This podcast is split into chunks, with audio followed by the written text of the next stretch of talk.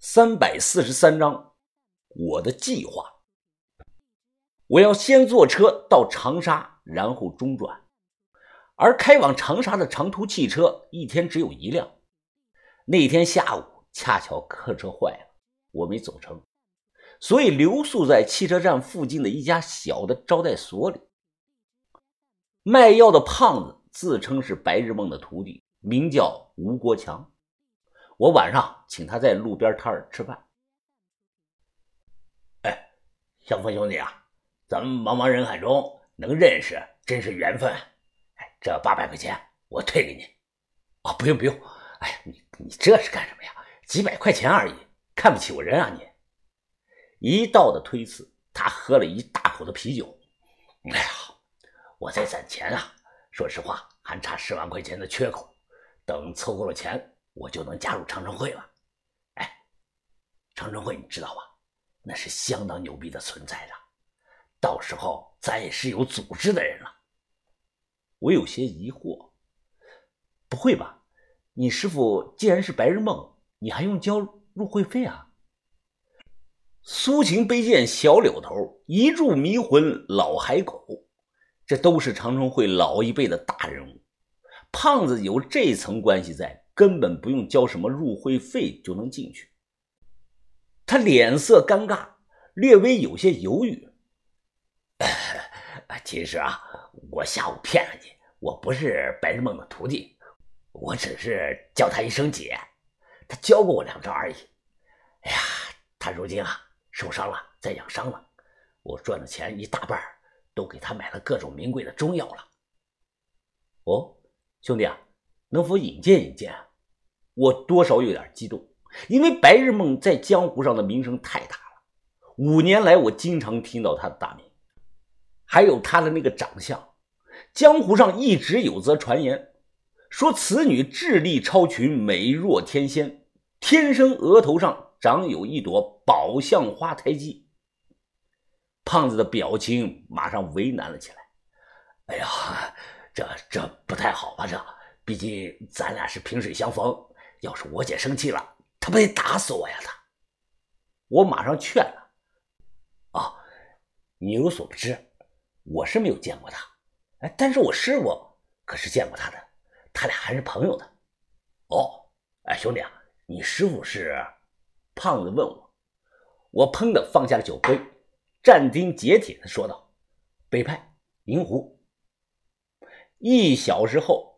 胖子从一间位置偏僻的民宿中跑了出来，我在门口蹲着等。哎，怎么样了？我起身问他。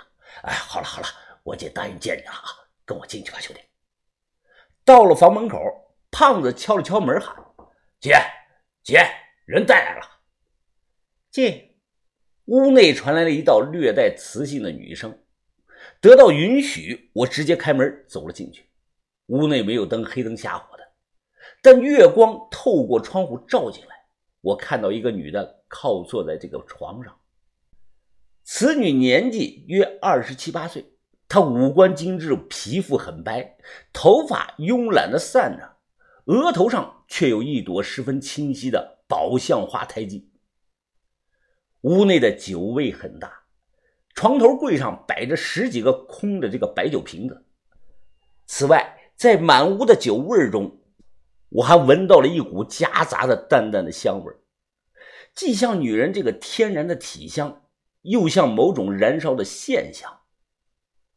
白日梦脸上没有什么血色，可能就像胖子说的，此前受伤了。你就是沈远峰？我赶忙弯腰抱拳，小云峰特来拜见白日梦前辈。啊，我比你大不了几岁，不用太拘谨，坐吧。这女的虽然年纪不大，但在江湖上的辈分比我高的太多了，最起码高出去两个量级，所以我这才毕恭毕敬。这和年龄、性别无关，这是后辈对前辈的尊重。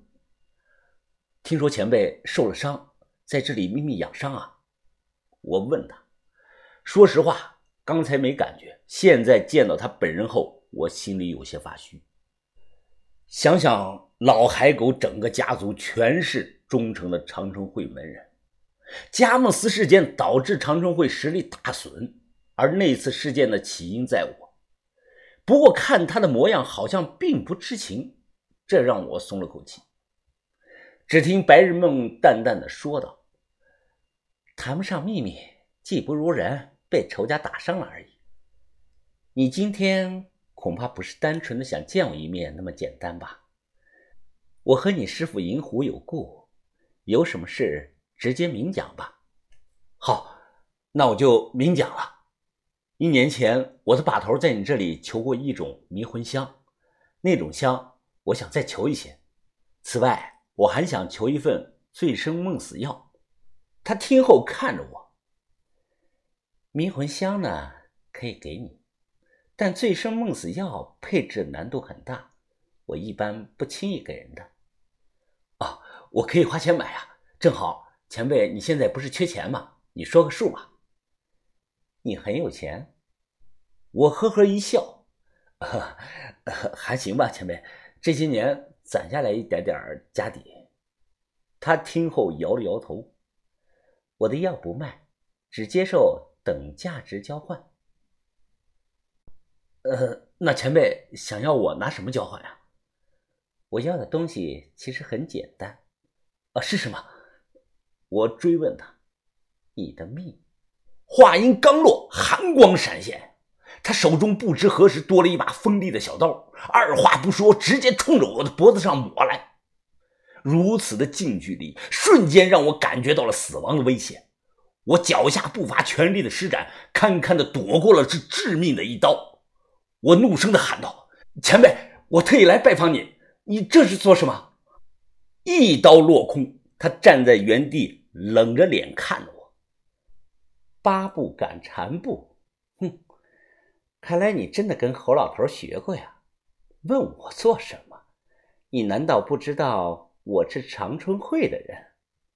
你在精神病院做的那些事，真以为我没听说过吗？我脸色大变，马上辩解：“你听我解释啊！我当时被逼无奈，事情不像你想的那么简单，那都是吴越和小报童诸葛青的计划。那次事件导致长春会死了那么多的老人。”也是他们的计划，你们所有人都被蒙在了鼓里。狡辩！他右手握刀，冷声的呵斥我：“我没想到你今天会主动送上门来，刚才只是在试探你，现在拿命来吧！”说罢，他再次的持刀向我攻来。你妈的！我破口大骂，不分青红皂白，你这个不讲理的疯婆娘！手中没有趁手的武器。再加上屋里没有开灯，很黑，导致我只能一次一次的被动的躲刀。短短的一两分钟，我躲过了数次致命的攻势啊！但我的衣服上也被划开了好多道口子。瞅准空当，我拉开门想跑。就在这个时候，忽然感觉后背一阵的剧痛啊！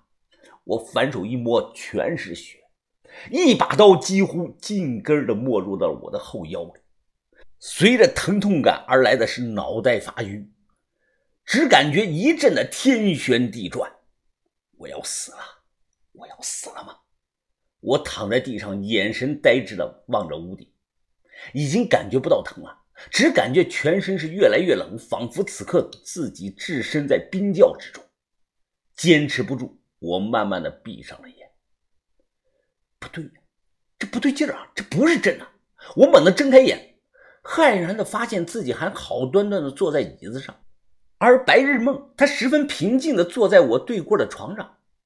屋内桌椅摆放整齐，没有一丁点这个打斗过的痕迹，地上也没有血迹。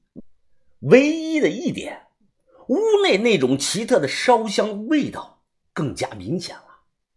我出了一脑门子的汗，直觉后怕不已呀。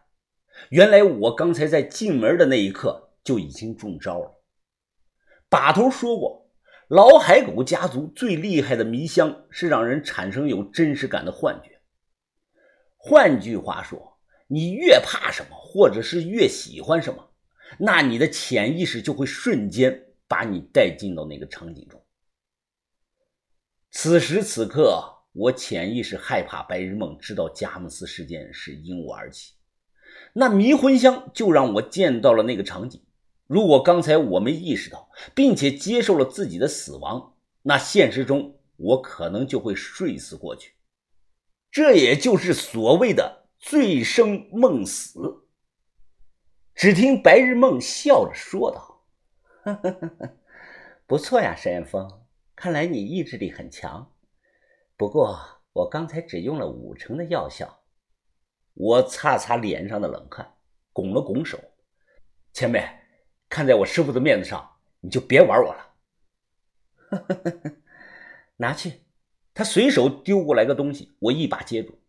这是个木质的香筒。我打开后，看到里头装有两根纯白颜色的线香，而香筒上还刻着四个描金的小字：“醉生梦死。”这就是当时最厉害的迷魂香。